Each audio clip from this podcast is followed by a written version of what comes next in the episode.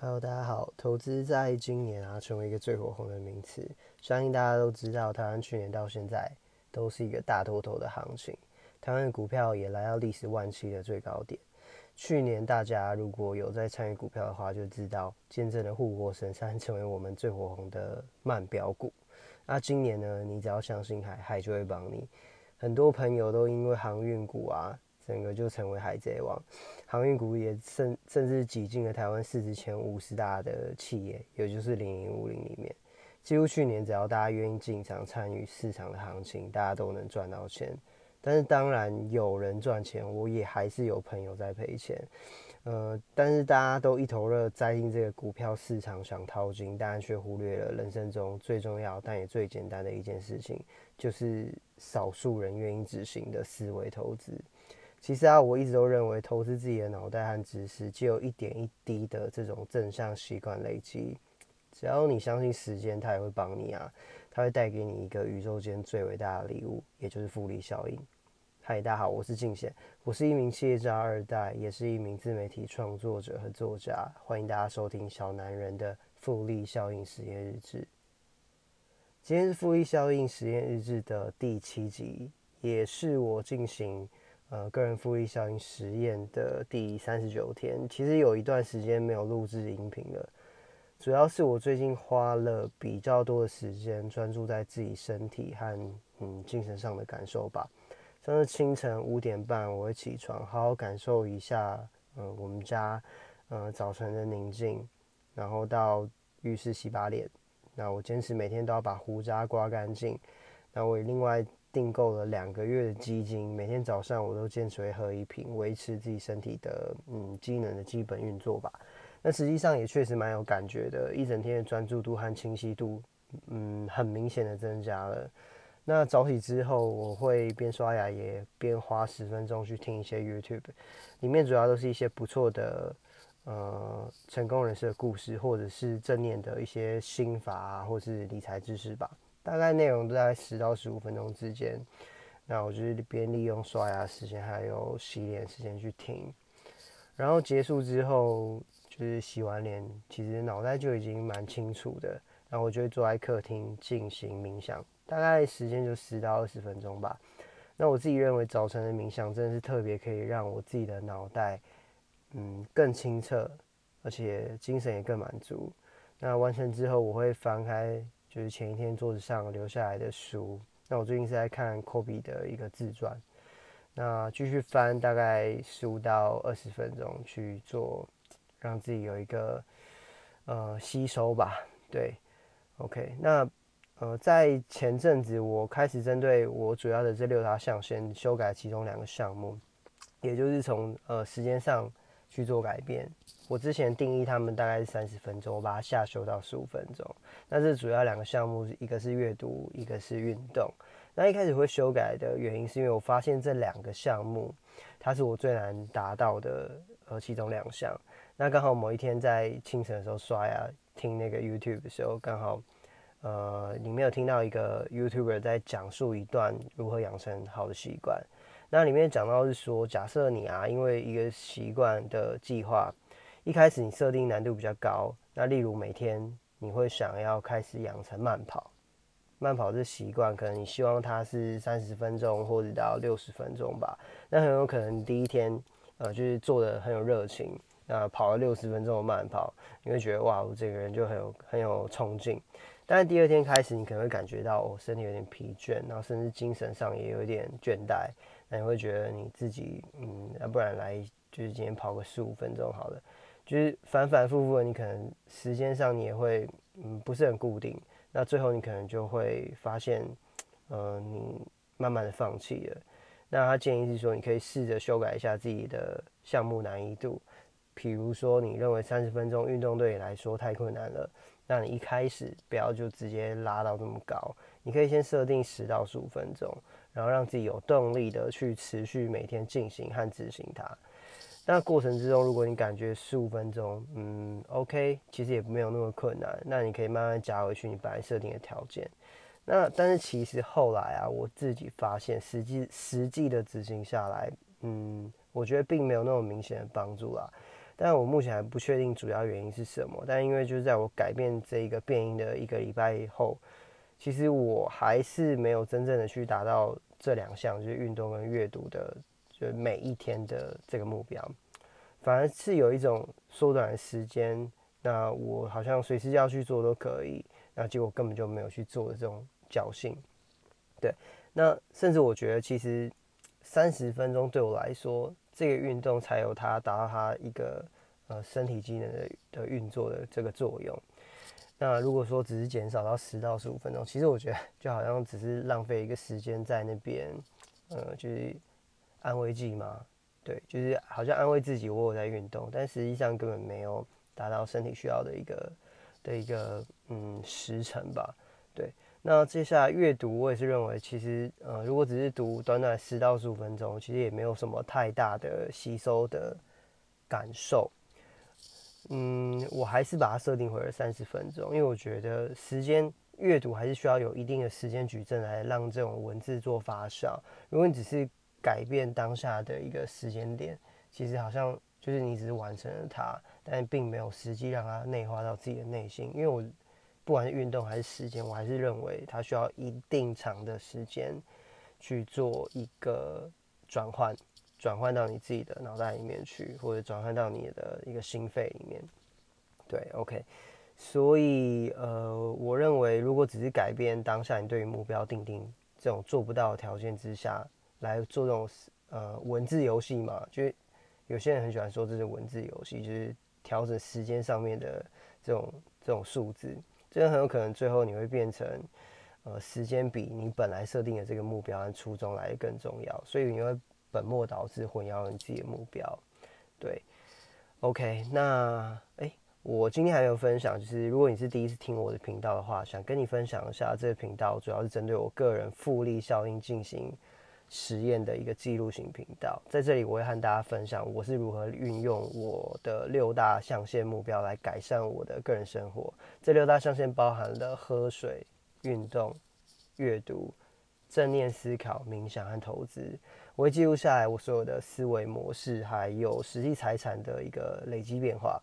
我也会毫无保保留的和你分享，所以如果你也喜欢我的概念的话，欢迎订阅我的频道。我会持续的记录和分享不同的故事，还有生活和工作的经验给大家。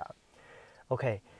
接下来我想分享一个是我这阵子很有很有感触的一件事情，就是我前阵子听了一个 Podcast，他在讲一个主题，就是情绪标记。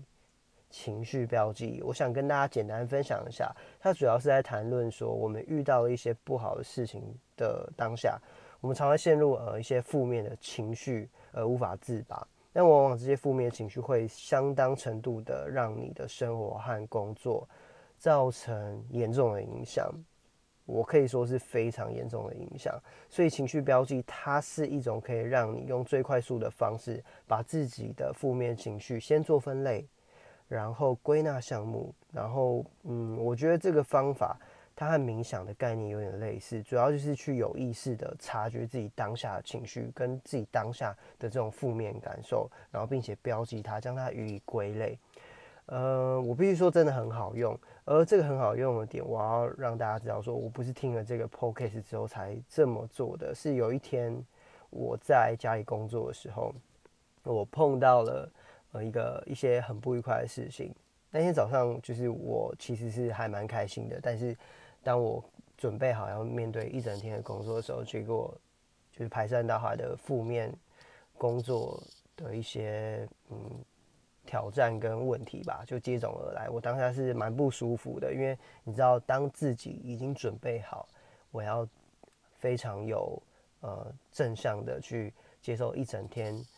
会面临到所有事情的时候，结果马上就给你洗脸。其实是当下的感受，我相信大家都有遇过，就是是很不好的。那我在嗯那天碰到这个不愉快的事情之后，我就去散步，然后我散步就是自然而然悟出了这个呃就是情绪标记的这个道理。那就也想不到隔天我听 podcast 的时候就有听到呃有有人在讲述这个概念，所以这是一个真真实实的体验。那那一天，我就是像刚刚说的，我其实一大早就按照自己的规划和纪律，调整好的心情，想要面对一整天工作上的挑战。结果想不到就是问题接踵而来，所以我一大早心情就非常不好。那主要就是有五个问题同时发生，五个问题。对，第一个问题是我公司的同事在处理事情的时候态度非常的不好，就是他们情绪很差，那所以他们对我的一些态度很明显的，就是想挑衅我。那再就是公司的一些高层管理代表没有人在掌舵，公司变得有点凌乱，因为刚好又碰上疫情。然后再来就是我 work from home，孩子在家里的脾气就是很很不好，所以我自己也没有办法专心处理公司，然后也觉得没有办法好好陪小孩，那就让我蛮受挫的。那再来就是新新案子，有一些新客户的案子，他们想要跟我们合作，所以他们会催着我们要报价，所以当下的压力是蛮大的。因为大家在于一个新案子开发的阶段，都会很希望你们可以，呃，就是希望我们厂商可以尽快提供一些报价做参考。然后最后一个就是最鸟的事情，就是我家里还发生了水管爆裂，我整个厨房在呃大半夜的时候被淹的到处都是。我一开始还试着要把它擦掉，想说应该是呃某个某个环节、某个洗碗机的水满出来了，所以导致水溢出。到我们的地板上，结果第一天把它脱掉之后，第二天水越来越多，第三天水整个呃满到我必须大概五分钟就去擦一次，五分钟擦一次，而且那个水量是很夸张的，是我用拖把扫过去会像海波浪一样，整个就是溅起溅起一道海浪，然后就是我让它冲到我的水地下地下水管里面，我每五分钟就要做这件事情，所以我当下根本没办法工作，我整个工作生活节奏被严重打乱。对，所以这就是我那一周的某一天，一就是一个上午，马上发发生了连续五个我觉得非常鸟的事情。所以后来啊，我下午就接近中午的时候，我索性就放下我手边的工作，我就真的就放下，我就决定冷静的去我们家呃楼下去做慢走，就是散步。大概想要走，大概我那时候大概走了半个小时，那我就是去思考，我边走边思考，我刚刚的情绪到底是由哪几个问题所产生的？就是边走我会去，呃，我其实我当下是有意识的要去做散步跟慢走这件事情，因为我情绪不好嘛。那我去做这动作的时候，我就知道，其实我就是要去呃厘清跟。去分类好我现在的状况到底是什么，我现在的精神状态到底到了什么环节，然后我要如何去面对它，我要如何去标记它。OK，那这几个问题就是刚刚说的，嗯，呃，同事态度不佳嘛，然后公司高层无人管理嘛，新案子客户催促嘛，然后最差的就是家里水管爆裂。那我当我就是好。心中告诉自己有这五个象限的时候，OK，我一个一个去去做标记，然后第二，应该说刚刚的这动作就是先标记了，我先标记好，嗯，我在这五个情绪上面先贴了 memo，然后我一个一个 memo 纸去写下，针对这个在脑袋中，针对这五个 memo 纸，我去分析它。OK，第一个同事的态度不佳，那其实我发现是因为周一就 Blue Monday，大家的工作量太多了，所以压力导致。而我刚好又因为就是 COVID-19 疫情的关系，没有办法前往公司去协助大家，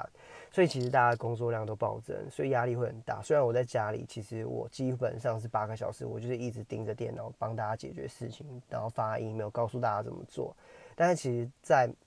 呃就是战场第一线的这些同事，其实他们压力真的很大，因为客户随时会打电话来，但是找不到我嘛，因为我在 work from home，然后他们就会客户就会找他们。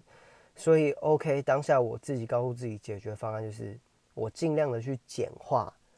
我尽量去简化我交办的事项，并且直接给出解决步骤。因为之前我可能会，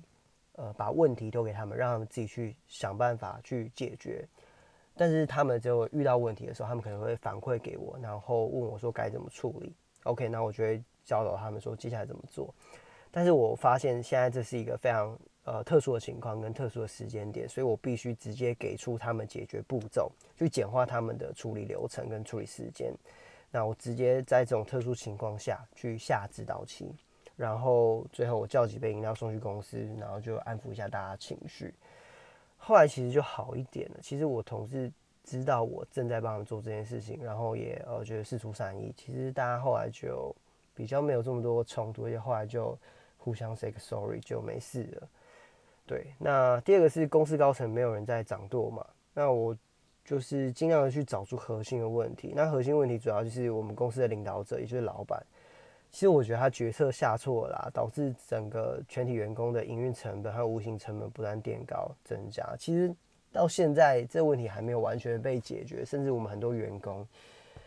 私下就是说，觉得真的不想，嗯，公司也不想待了，因为在这种疫情的情况之下，老板还是坚决要做一些不是很好决策啊。那其实大家的工作量就不断的增加。你要想，其实大家已经。在 COVID-19 的情况之下，人员缩编，分流上班，大家已经呃两天要做一天的事情啊，一天要做两天的事情，一人要做两人份的量，所以其实大家已经快要受不了。但是公司又在这时候去推出一些呃可能呃嗯就是认证，那其实大家根本就没有时间去处理，然后公司压力又一直下来，所以其实后面大家就呃不太能接受。对，那后来我就是。跟我跟我们的领导领导者啊，就是老板去做分享，我就跟他讲说，其实，在现在这个情况之下，你应该要断断然的去做舍弃，就是断舍离。你不要因为一开始错误决策，然后就增加你更多的成本，然后去试图去掩盖这些错误的决策。很多很多时候都是这样，很多的管理者就是这样，你不会就是你做出一个决策，你不会设立停损点，这就很像股票。你已经跌到一个不行了，你知道你这东西就是赔钱，然后你还设设法想要就是告诉自己跟告诉员工，大家就告诉大家说，哎，我们未来这东西还是会会有有帮助的，还是有可能找到一个好的客户的。但是这就跟你买一张股票，结果它开始就往下跌，已经跌了十趴，就是台湾有这个十趴的停损点嘛，就你不停损，然后你就疯狂的还继续等，就。跌了二十趴、三十趴，你还说没问题啦？我们还是可以等到它回升，它只是现在不好，然后就可能就下市了。就是这种是这种，我我我觉得我自己开始接触股票之后，我觉得股票不是只是投资，不是金钱，它甚至会让我们去反思一些，就是实际在生活面、工作面、呃人生的看法上面，都会有一些新的改观。对，那。我还是坚持的认为说，公司应该要断然的放弃不断赔钱的这种项目、专案项目。对，那目前也还在努力啦，所以我也不知道最后的结果会是怎么样。但其实现在这种蝴蝶效应已经陆续发酵了，只是真的有一些同事快要受不了了。所以呃，可能我回到公司之后会开始着手去进行这些改善吧。对。OK，那第三点是新案子，客户一直在催促啊。其实这种事情我们公司层出不穷，因为客户就是会一直不断的增加合作案件，因为我们公司行销做得非常好。那公司我们刚好又产产能满载，没有办法应应，所以呃当下我也是因为以前我们的产品大部分呃九十 percent 都是自己在自产自销，但因为我们现在产能几乎被一两家客户给全包了，所以。老板又不太愿意去放弃新案子啦，因为也说真的，如果你新案子就放弃了，其实很有可能你那一两家客户，如果哪一天真的整个抽身的话，你会没有一个替代方案去衔接上去啊。因为整个企业还是需要一直不断的前不断的前进，去不断开发新案子，因为旧案旧产品也迟早有一天会结束。OK，那我后来解决方案就是，我直接找采购去找同行。我们去做外包，去协助接案报价，请厂商嘛，因为有些厂商他们行销做不好，其实他们可能也是就是嗯埋头苦干型的那种家庭式工厂，或者是就是加小型加工厂，所以他们能接到 case 不多，他们必须要靠双脚去跑出来。但因为我们有在做呃那个网络行销嘛，所以其实我们的客户每天都是四到五家不同的案件一直来，一直来，一直来，所以其实我觉得互互利互惠啦。我们解决客户的问题为优先嘛？那也甚至我这样子也等于解决了同行之间他们所需要。因为说真的，这个这一波疫情啊，我们做 OEM 厂的很多厂商是倒的，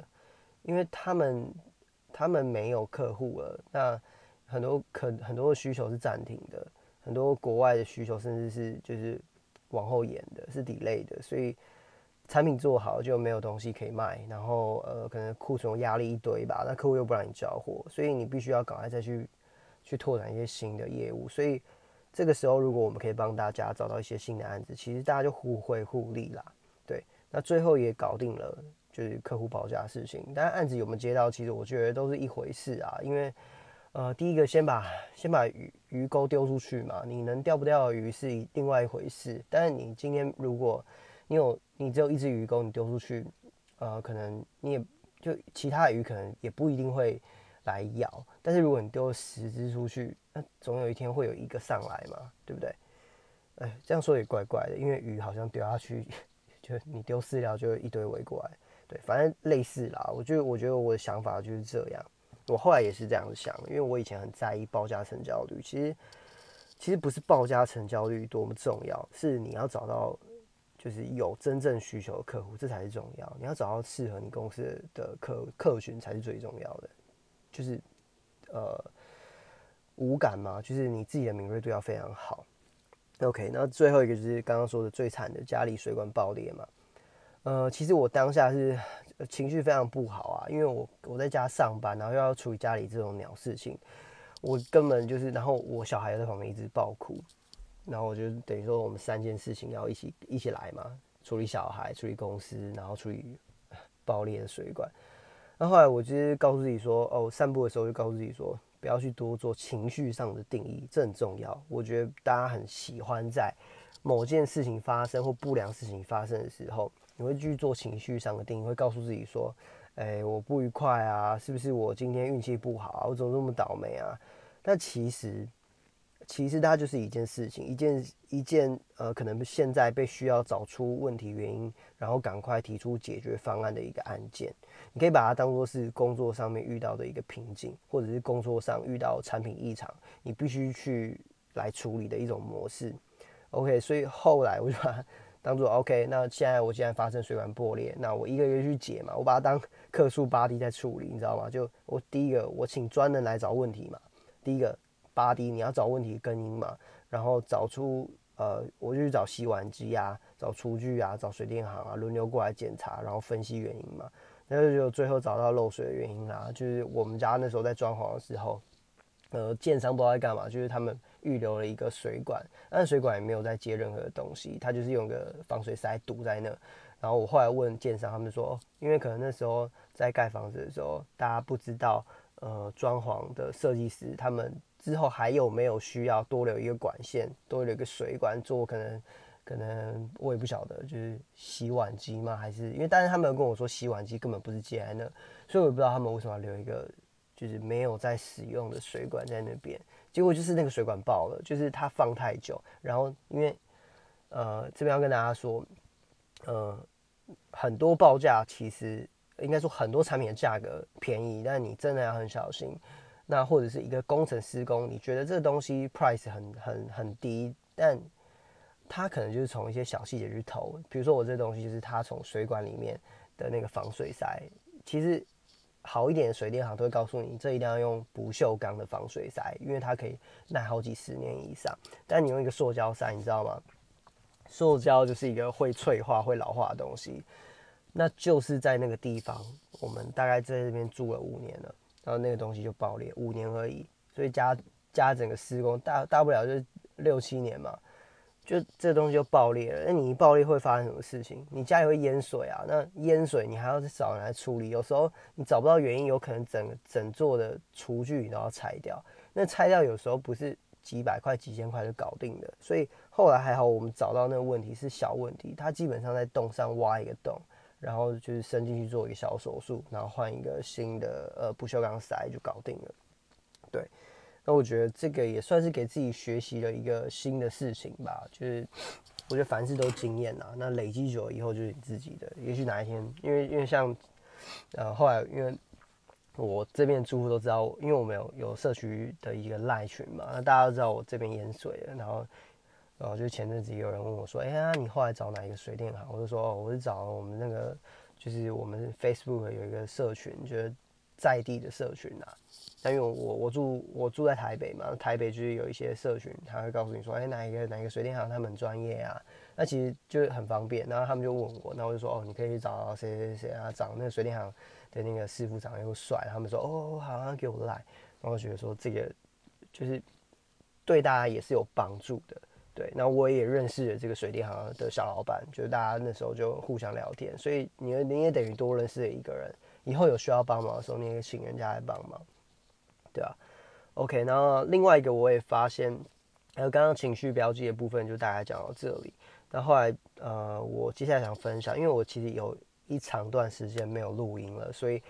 这中间我有呃，就是体悟到很多事情，我也会陆续的，就是在今天跟大家分享。所以今天资讯量可能有点多啊。对，呃，我发现了，其实大家都很喜欢，就是呃，提到成成型工作者嘛，成型工作人。或者是夜猫子熬夜上班，呃，提升自己的工作效率。但其实我自己发现啦，我觉得这每个人不一定。像我自己，提早一点工作或晚一点熬夜工作，我都做过，我都做过。我有我我也搞过四点半起床，然后弄工作，或者是我十二点开始，我就等 家人都睡了，我十二点开始，隔天要上班，我十二点开始弄工作，把电脑打开，直接搞到三点半四点。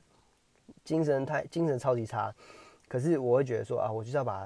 因为有时候是一个责任感，也不是跟钱没关，这也没拿加班费，就是想把事情完成，因为不想要隔天累积一堆事情，没办法好好的上班。那其实我我我都可以把任务完成，但我后来后来我真的发现，这不一定比较有效率，真的不一定比较有效率，尤其是你可能觉得晚上你你在上班，OK，你你回 email 给客户，或者是你早上。凌晨起来回 email 给客户，你觉得，你你你是不是一定会觉得说，啊，客户觉得我好认真哦，哇，这这年轻人这个业务这个 sales，哇，好拼哦，哎，很拼哎，他很拼哎，哎，这个可以信任啊，你给他一点订单，我跟你说，没有这件事情，我我现在就想洗脸洗脸很多的 sales 跟很多的想要用这种方法去去博取采购同情的一个业务，真的没有这件事情。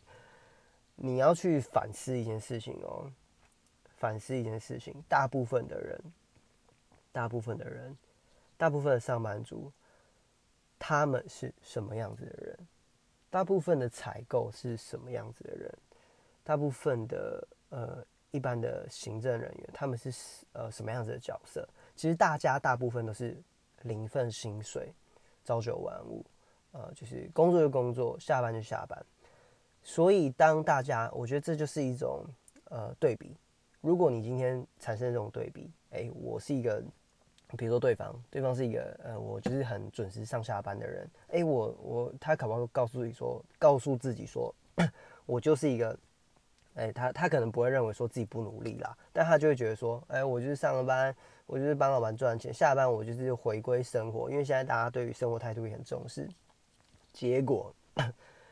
你是一个在半夜会发信给我的人，OK，甚至凌晨你会早起去发信给我的人，哦，我我呃，可能对方就会觉得说，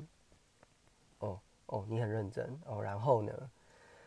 你这种年轻人热情热情的年轻人，我也不是没看过，我当年也是这样，但是最后又怎么样呢？老板也是看不见呐，又怎么样？那你就是跟我不同群的人嘛，你就是那个哎。想赚我钱的人，或者是你想要表现你自己很有自律的人，我跟你说，这个就世界世道就是这样。就好像 I G 上面你 PO 一些你的自律文，或者是你的正向文，其实我跟你说，你觉得你自己很正向，懂你的人会懂你，但大概 eighty percent 八十趴的人会觉得你很虚伪，因为大部分的人都是没有自律的，大部分的人都是负面的，大家宁可互相的逃拍。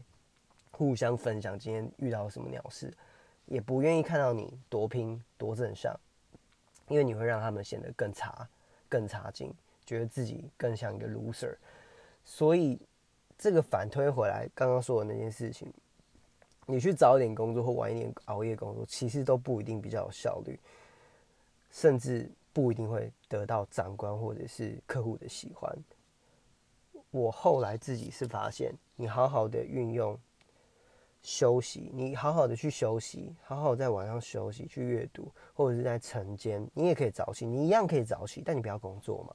你可以善用这个呃清晨很安静的时间去做冥想，去做运动，它可以改善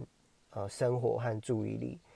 这个是有研究指出的，因为你有氧运动三十分钟，你绝对可以增加，应该不是说绝对啊，就是研究指出它可以增加脑内的多巴胺，提升我们的正向思维吧。对，所以我还是认为说，嗯，你要去试着试着把自己的脑袋跟思维更正和调整，去比起你刚刚呃，就是一大早起床上班呐，或者是熬夜上班呐，其实它都会。对你来说，每天去面对这个工作的任务，都会更加有效率。那这个就是我大概分享到这边。那后来我，呃，就我继续分享啊。那我最近也蛮有感触的，就是我很后悔自己没有在十年前就开始学习投资理财。因为从小到大认识的人啊，其实大家大部分都是不断的在就是存钱，或者是跟妈要、跟父母亲要钱去购买一些奢侈品嘛，或者是。就是一些漂亮的衣服，那其实购买这些是没有办法带来任何收入的商品或者是负债。我这里说的收入是实实在在的现金流、现金收入。呃，如果有在就是接触投资股票的人，大家都大家都知道现金流和现金收入嘛。很多人都会每个月领到薪水的时候，就是先去买自己喜欢的东西，喜欢的皮夹、包包、精品，或者是 iPhone 啊，或者是什么衣服啊，来满足自己内心。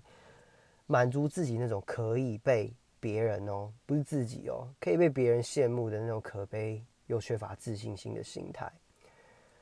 我真的是到了呃呃出社会十年后吧，才有这种体悟。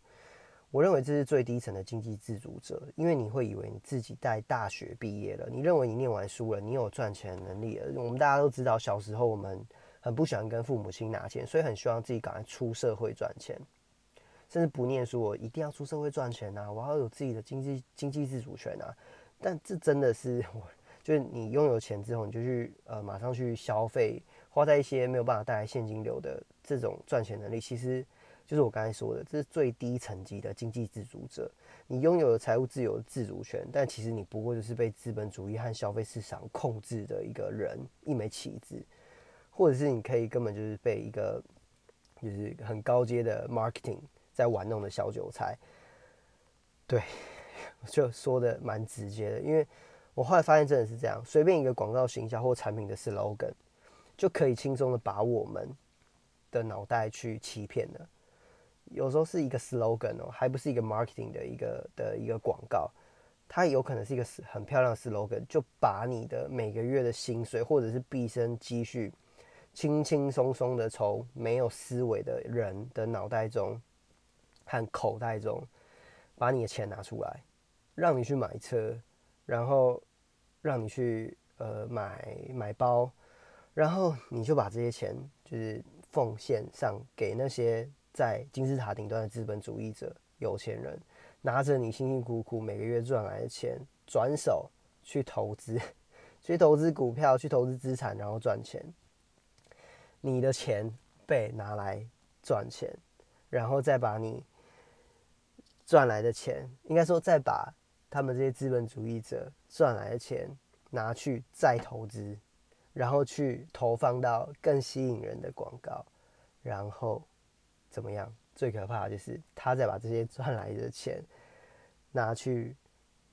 呃买广告，买一些呃买一些赞助，然后打在电电视上啊，打在呃 Facebook 上面、IG 上面啊，然后去一直去一直轮播，去这个剥削你的一些的的视觉吧，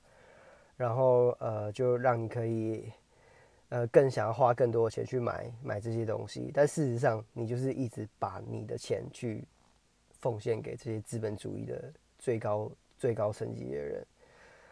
那我真的是觉得说，如果我可以早一点，在我还念书或者是刚出社会的时候，就能学习到这种概念或者是理财，去懂得更多的财商或看更多的书，提早领悟到这种残酷的社会现实面啊。其实我就比一般人有更多的时间，甚至多十年到二十年的复利效应时间去做滚滚动我的资产，所以真的很。呃，这阵子回想起来，真的觉得时间真的就这样子流失掉，实在非常可惜。甚至我念书的时候，我还跟我国中的同学吧，那时候我一个很好的朋友，他很喜欢买奢侈品。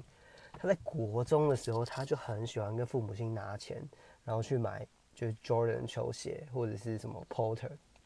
那时候我还跟他吵架，我说你到底在干嘛？你这钱拿去买书不是很好吗？哎，我那时候还知道要买书，但 就是他他会选择去买奢侈品，去去买那些最新的球鞋，然后每天在国中的时候就穿给大家看，大家就说哇我超炫什么的。但我就觉得说你到底在干嘛？就是你你也你也没有在赚钱，然后就拿父母亲的钱去做这些事情。到现在他还是一样啊，有钱就去买。就存了钱之后，他就买 B N W，也不知道，就好像他父母亲帮他付头期款吧。对，因为有钱人就是这样子啊。但我觉得说，嗯，如果这些钱，说真的，这么多的钱呢，他的他的可能家家庭环境比我还好。如果你愿意去投资，你这些钱到现在，你可能每个月的现金股息，呃，应该说每年就是存下来的现金股息，可能都可以让你去免费的买这些东西了。所以真的很不值得啊。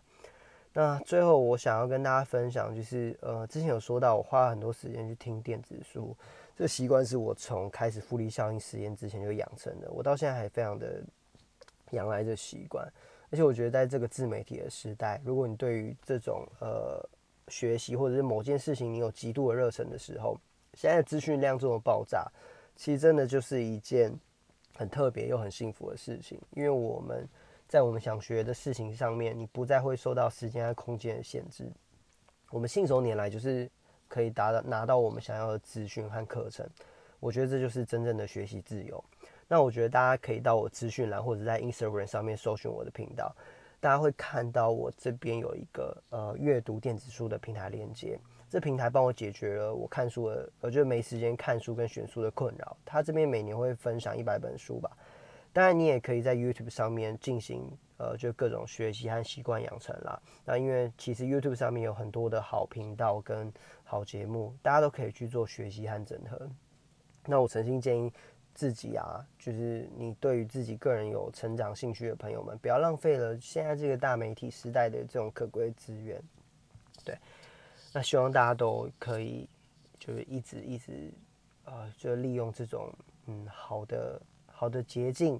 好的，就大家都会帮你整理好嘛。当然，YouTube 上面很多人都会帮你整理好很多好书，很多名人的故事，很多理财的知识，你去学习他们的的心法，